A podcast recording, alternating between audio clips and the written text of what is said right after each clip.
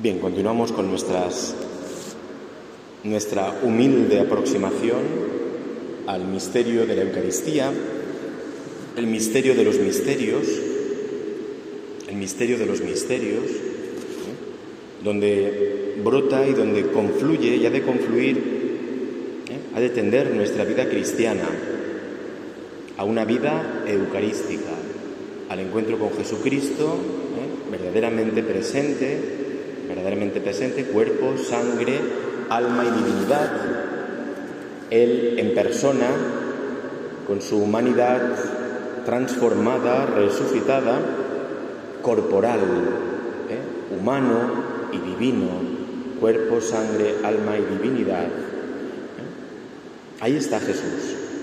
Toda nuestra vida cristiana ha de brotar de ahí y tender hacia ahí. Es más, la Eucaristía ha de ser no solo la fuente y culmen de nuestra vida cristiana, sino también puede ser el modelo ¿eh? de la vida del cristiano y también el modelo de toda oración, como decíamos antes el Padre Nuestro, ¿verdad? El Evangelio de San Lucas de hoy.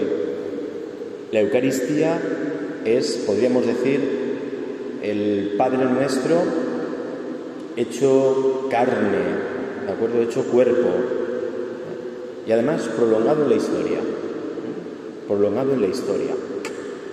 Porque la Eucaristía no es otra cosa, si nos fijamos, ¿eh? que la glorificación del Hijo de Dios, la glorificación del Padre, por medio del sacrificio del Hijo de Dios. Eso es la Eucaristía, glorificar al Padre y con su entrega redimirnos, santificarnos. ¿no? Pero es la glorificación de Dios. Esto es importante. Porque a veces podemos pensar la Eucaristía como un acto nuestro, donde yo voy a sentirme bien. No es que no te vayas a sentir bien, pero eso no es lo prioritario de la Eucaristía. Lo prioritario de la Eucaristía es la glorificación de Dios. Lo que dice el Salmo, Dios mío, qué grande eres. Por eso es acción de gracias. Ante Dios Señor, somos tuyos. Toda la realidad es un don eucarístico, es, un don que lo acogemos y nos pides que ese don no se pierda, sino que vuelva hacia ti, ¿eh? que vuelva hacia ti. Bien, pues ya digo, ahí también está el modelo de nuestra vida cristiana. Estamos llamados a ser Eucaristía, nuestra oración, el modelo está en la Eucaristía, glorificación del Padre. Si la oración es centrada en mí y en mis problemas, en primer lugar, no digo que no haya que ponerlos, claro que sí, pero en primer lugar y el objetivo de la oración no puede ser, no lo es. Mira la Eucaristía. ¿Cómo es la oración de la Eucaristía? Empieza, hemos dicho muchas veces, en el nombre del Padre y del Hijo. Esa es la Eucaristía. En el nombre del Padre y del Hijo y del Espíritu Santo. Fijaos que después de la consagración, ¿cómo continúa la plegaria? Así pues, Padre, al celebrar ahora el memorial, así pues, Padre, por Cristo, decimos después en la parte que explicaremos que se llama la doxología, por Cristo con Él y en Él, a ti Dios Padre Omnipotente, todo honor y toda gloria. Este es el modelo también de nuestra oración. Ya digo, en la Eucaristía está contenido todo. Ahí está toda la plenitud porque está el Hijo, está Cristo. Pero ahí también encontramos nosotros el modelo de cómo ha de ser, por así decirlo, el marco adecuado de nuestra propia oración. Es mi oración glorificación del Padre. Es mi oración narrar las maravillas de Dios. Es situarme ante Dios como un Dios mío, qué grande eres, hecho carne en mi vida, en mis acciones, en mi pensamiento, Dios mío, qué grande eres. Porque, como decíamos antes, ¿verdad? Si no tenemos el peligro de centrar la oración en nosotros mismos, establecer el centro de gravedad en nosotros, y entonces, no digo que no sean importantes nuestros problemas y todo eso, claro que sí, pero tú no tendrías problemas si no existieras. y tu existencia es un don de Dios. El don es previo a tus problemas y a tus sufrimientos y a tus preocupaciones, que son importantes, claro que sí, pero no las tendrías si Dios no te hubiera regalado esta vida que tienes, ¿de acuerdo? Que es don, que no es un azar en el cual de muchas posibilidades tú has surgido, no, no. Dios te ha pensado, Dios te ha querido y te sigue queriendo, y el hecho de que te sigue queriendo es que ahora estás existiendo. Tu vida ahora está brotando de un don eucarístico, que es la donación continua de la existencia de Dios a tu vida. Por eso nuestra, nuestra oración tiene que ser así, en primer lugar. Nos lo ha enseñado Jesús. Señor, enséñanos a orar. Vale. Padre. Padre. ¿Eh? Padre. No puede empezar la oración cristiana en Juan Miguel. no es esa la oración cristiana. No puede ser yo. No, no, no. Yo, santificado sea mi nombre, venga mi reino, hágase mi voluntad. No, es Padre. Es una oración que decíamos, igual que decíamos el otro día, que Jesús es el de expropiado. Así es nuestra oración, expropiada, no mirando hacia adentro, sino mirando hacia el Padre. Él es el punto de referencia desde el cual realmente podemos movernos adecuadamente en la existencia. Padre, yo no soy el origen, yo no soy mi Padre, yo soy hijo, yo soy hijo. ¿Y cuántas luchas tenemos muchas veces por querer ser algo tan absurdo como ser nuestro Padre? Yo quiero ser mi Padre, de mí mismo. No puede serlo, no puede serlo. Solo hay un Padre que es Dios. ¿eh? Bien, como digo, es, la Eucaristía también es, estamos reflexionando la presencia del Señor, la consagración, pero eh, hay un tema que es importante, ¿verdad? que decimos que estamos diciendo es la glorificación de Dios, la glorificación del Padre, que nuestra vida sea una vuelta hacia el Padre, una acción de gracias, una explosión de gratuidad ¿eh? y de alabanza a Dios. Si no es eso, ha de tender a eso. Si tu oración es tus problemas, preocupaciones, tus necesidades o las de las personas cercanas a ti, conviértela en una glorificación a Dios. En un primer lugar, eso ocupa su lugar, pero primero es Padre, te doy gracias. Padre, gracias, va a decir Jesús, porque tú revelas estas cosas a los sabios, a los sencillos, no a los sabios, a los entendidos. Es el modelo. Y también la Eucaristía, siempre os digo que, vamos, de cada oración de la Eucaristía ¿eh? podemos escribir libros. Cada oración que rezamos en la Eucaristía, la oración colecta, sobre las ofrendas, que ya la estudiamos, o la oración después de la comunión, son oraciones que concentran la oración de siglos, esta no se las inventó un hombre ayer, sino concentran la oración de la Iglesia de siglos. O sea, es, por así decirlo, es en palabra humana la oración eterna de la Iglesia, de Cristo, puesta en palabras sencillas y que nosotros podemos entender. Por eso cada oración hay, tendríamos que detenernos, no voy a ser malo, no voy a ser malo, pero estamos repitiendo la oración colecta del inicio de la misa desde el domingo hasta hoy. Domingo, lunes, martes, miércoles, cuatro días. Pregunto de qué va la oración colecta. ¿Verdad? Estamos repitiendo la misma oración sobre las ofrendas. Además, yo, si se fijan, soy repetitivo. Hay otros formularios, hay otras cosas. Da igual. Yo es tomar una, una idea y darle mil vueltas para que cale en nosotros. Nos hemos dado cuenta de la oración final de la misa, es la misma todos estos días, no ha variado. La oración sobre las ofrendas, pues vamos a intentar acercarnos a ellas, ¿de acuerdo? Es un regalo, ya digo, que es tan hermoso que no es simplemente lo tomo para entenderlo, sino lo que tenemos que hacer es, Señor, te pedimos humildemente entender esto, porque es acercarnos a la oración eucarística. Yo quiero detenerme en la oración, bueno, si, queréis, vamos a ver la oración colecta, ya que lo he dicho, la oración sobre las ofrendas y la oración final. Ya digo, como modelo de nuestra oración. Este ha de ser el modelo de nuestra oración semanal. Es la oración de este domingo, que es toda la semana, hasta el domingo próximo. El Señor nos dice, rezad esto, tomar esa oración y hacerla vuestra. ¿Cuál es la oración? Fijaos, la oración del inicio de la misa, la colecta.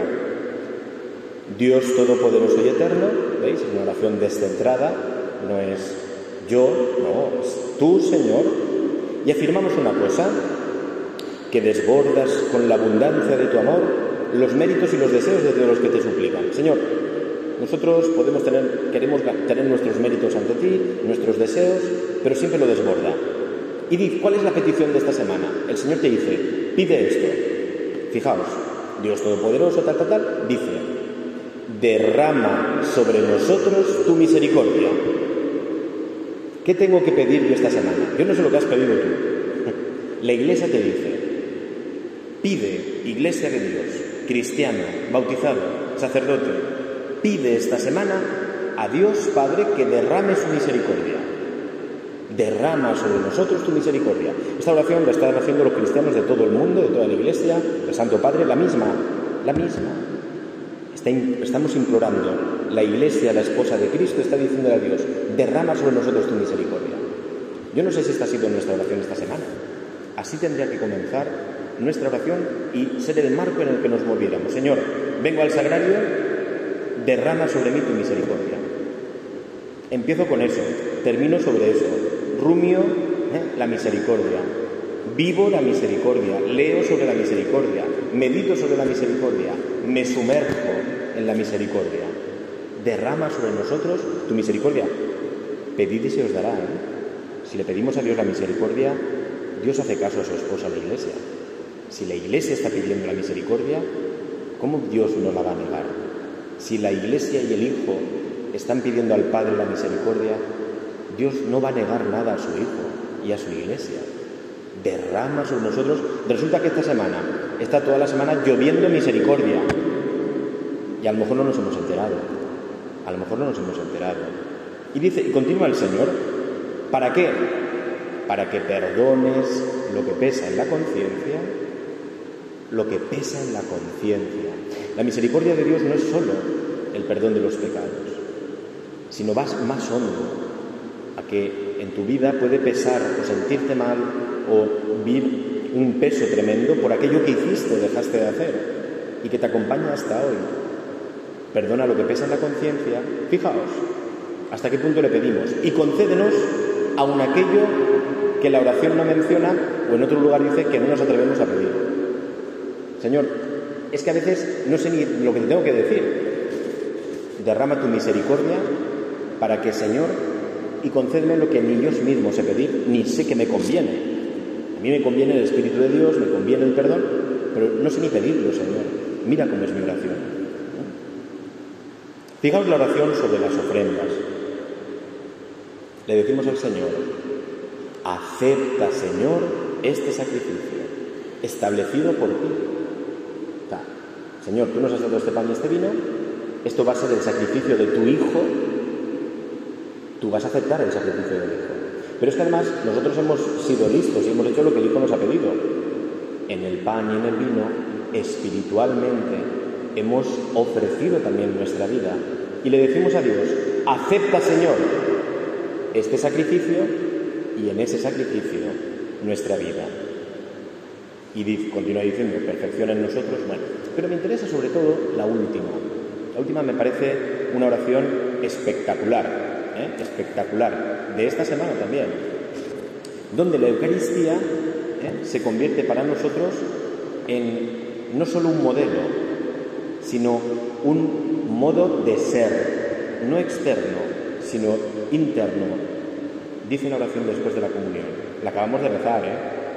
Concédenos, Dios Todopoderoso, es una gracia, dice, que nos alimentemos y saciemos en los sacramentos recibidos la Eucaristía, que acabamos de recibir, ustedes y yo, que aún está todavía dentro de nosotros el Señor.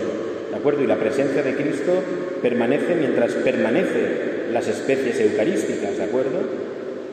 Y dice, y esto es precioso, que nos saciemos y nos alimentemos de la Eucaristía, dice, hasta que nos transformemos en lo que hemos tomado.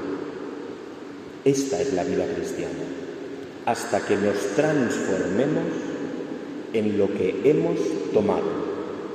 O sea, que nuestra vida sea Eucaristía, que nuestra vida sea plenamente filial, el Hijo que le da su vida al Padre, porque no puede ser de otra manera, porque quiere, pero porque es que cómo no hacerlo si eres mi Padre.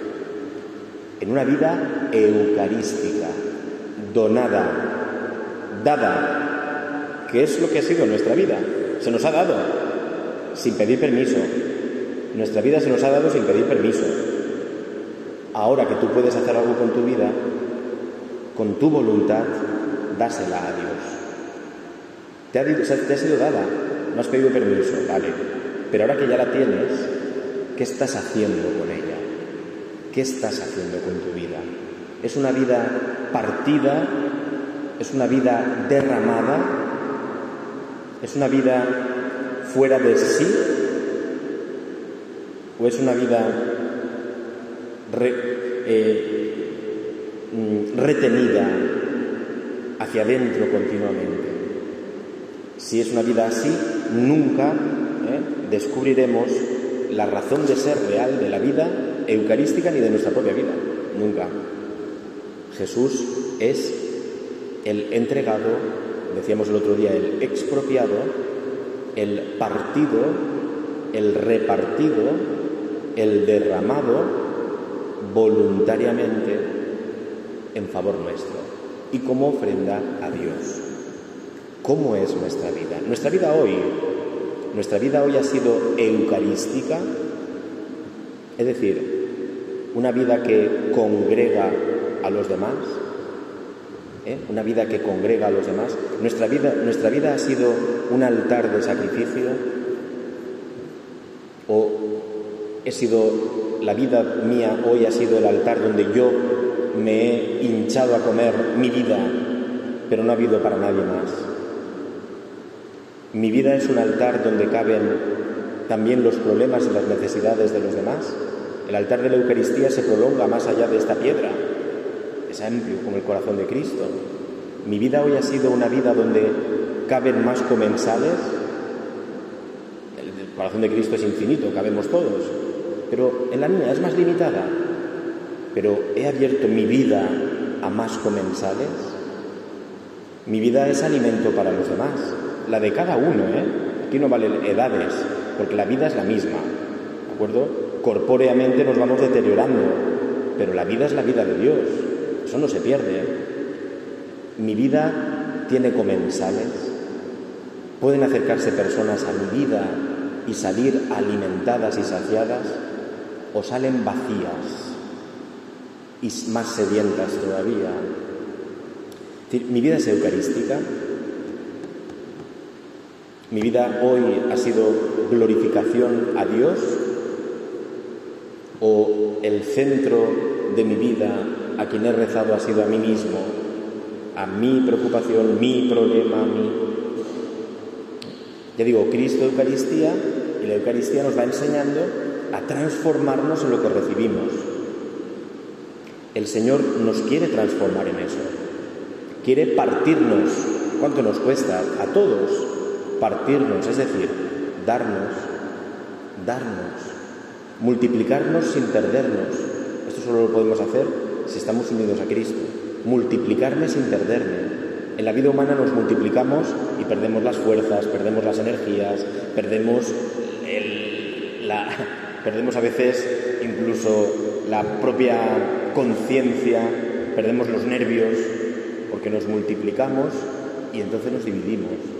Si estamos unidos a Cristo, nos podremos multiplicar, pero nunca nos dividiremos, nunca nos perderemos. Y eso solo se hace en la vida espiritual, en la vida con Cristo. Y última cosa, fíjate, y termino con esto, nos queda muy poquito, ¿vale? La vida eucarística es una vida muy creativa, creativa. Jesucristo se inventa la Eucaristía. Había un rito ya, pero Jesucristo se inventa una realidad para, por puro deseo y por pura glorificación de Dios, se inventa quedarse para siempre en la Eucaristía. Se inventa este sacramento para nosotros. ¿Cómo puedo estar para siempre con la humanidad a la que voy a redimir, pero que necesitarán de mi gracia y necesitarán de mí para conmigo glorificar al Padre. ¿Y si me quedara para siempre con ellos, corporalmente, presente? Jesús sabía lo que le iba a pasar, sabía que la cruz se iba a prolongar, sabía que la soledad de Getsemaní se iba a prolongar en el sagrario, sabía que el abandono se iba a prolongar, sabía que el sacrilegio muchas veces iba a ser también el, atentar contra su cuerpo y su sangre, lo sabía, pero por encima de todo eso quiso estar con nosotros. La Eucaristía es creativa. Y nuestra vida también eucarística ¿eh? es una vida también creativa. ¿Dónde puedo dar la vida? ¿Dónde puedo dar la vida? Hoy. ¿Dónde puedo partirme como Cristo? ¿Dónde puedo glorificar al Padre hoy? ¿Dónde? Pues pidiendo perdón a esta persona. ¿Eso glorifica al Padre? Lo haré. Sirviendo a esta persona que tanto me... Lo haré. Anunciando el Evangelio a este otro que su gran problema es que no conoce a Dios, aunque me rechace, lo haré. Eso glorifica al Padre. Entregando mi vida en todo momento, multiplicándome en Cristo sin dividirme, sin perderme. Eso es eucarístico. ¿Cuándo tenemos que aprender eh, de Jesús Eucaristía hasta que nos transformemos en lo que hemos recibido? Eh? Por eso, la manía, ya ves tú, que santa manía, pero que es una cosa que nos da la Iglesia, no que me inventé yo. La adoración eucarística, la visita al Santísimo en el Sagrario. O sea, tenemos que empaparnos continuamente de Sagrario, sagrario, y sagrario y más sagrario. Nunca será suficiente. Nunca. Me lo digo, esto es una espada de doble filo. Os lo digo a vosotros y se me está clavando a mí. Nunca será suficiente el tiempo en el sagrario que le dediquemos. Nunca. Nunca. Porque ahí está el sentido, el misterio de nuestra propia vida, hasta que nos transformemos en lo que hemos recibido. O sea, que salgas de aquí eucaristizado. Fue mi manera que tú salgas de aquí y tu mirada es distinta, tu vida es distinta, tu amor se ha universalizado, catolicizado, se ha hecho universal como el de Cristo. Tu mirada se ha hecho la mirada de Dios, que ve el corazón, no ve como ven los hombres. Tus acciones son eucarísticas, sin, dar, sin esperar nada a cambio, por puro amor. Bueno, vamos a pedir al Señor esta tarde, esto tan hermoso, ¿eh? Se lo vamos a continuar pidiendo. Mañana la oración cambia porque es la Virgen del Pilar, pero hasta el viernes, el sábado, es esta la oración de la Iglesia. Conviértenos, Señor, en lo que hemos sido alimentados. Transfórmanos en ti, Jesús.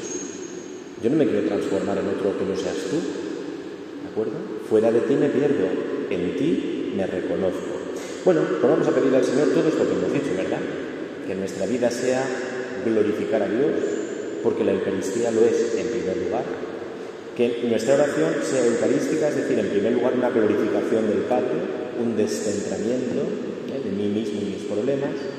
Que nuestra oración eucarística sea la oración, que nuestra vida sea la vida de la Iglesia, las oraciones de la misa, podemos seguir en cualquier aplicación de móvil, tenemos las oraciones de la semana, oraciones de la semana 27, la tienen ahí las oraciones, ¿no? Es la oración de toda la Iglesia, que sea modelo, principio y fin de nuestra propia oración. Y que Cristo en la Eucaristía nos transforme personalmente ¿eh? y hasta el punto de que nuestro amor en nuestra vida sea creativa, que nos inventemos realidades donde entregarnos. Esto es hoy la vocación, ¿eh? Esto es hoy la respuesta. Y el descubrimiento y en la vida vocacional es descubrir dónde yo puedo hoy darme 100%, totalmente, totalmente. No es algo que ya tengo desde siempre, sino hoy el énfasis está en dónde puedo entregar mi vida, Jesús, por ti siempre, haciéndolo como tú lo haces, para glorificar al Padre y en favor de los hermanos. Bueno, pues le pedimos esta gracia al Señor y se la pedimos a la Santísima Virgen en esta víspera del Pilar, de la Santísima Virgen del Pilar. Le pedimos lo que a ella le pasa, ser transformados en su Hijo. Es la madre la que tiene como modelo a su Hijo para ser transformada, llena de gracia, Su vida es una glorificación del Padre, proclama mi alma la grandeza del Señor. Su vida es eucarística, proclama mi alma tu grandeza, no la mía. Ese es el modelo de toda oración. Acudamos a la Virgen a que nos enseñe, porque es eucarística. Y como la vida, también su cuerpo, es eucarístico desde siempre. ¿eh? Transformado y puro para glorificación del Padre y para alimento de la humanidad. En su seno, en su vientre, se gesta como en un horno el pan eucarístico que dará el alimento al mundo. Pero la Virgen es el horno eucarístico. Por eso acudimos a ella y nos introducimos en su vientre, bajo su manto, para que ella nos geste ¿eh? a la vida eucarística. Que de ella nazcamos, seamos engendrados a la vida eucarística, a ser como su Hijo. Nos encomendamos a. Dios te salve María, llena eres de gracia, el Señor es contigo. Bendita tú eres entre todas las mujeres, y bendito es el fruto de tu vientre, Jesús. Santa María, Madre de Dios, ruega por nosotros, pecadores, ahora y en la hora de nuestra muerte. Amén. En el nombre del Padre, y del Hijo, y del Espíritu Santo. Amén. Buenas noches.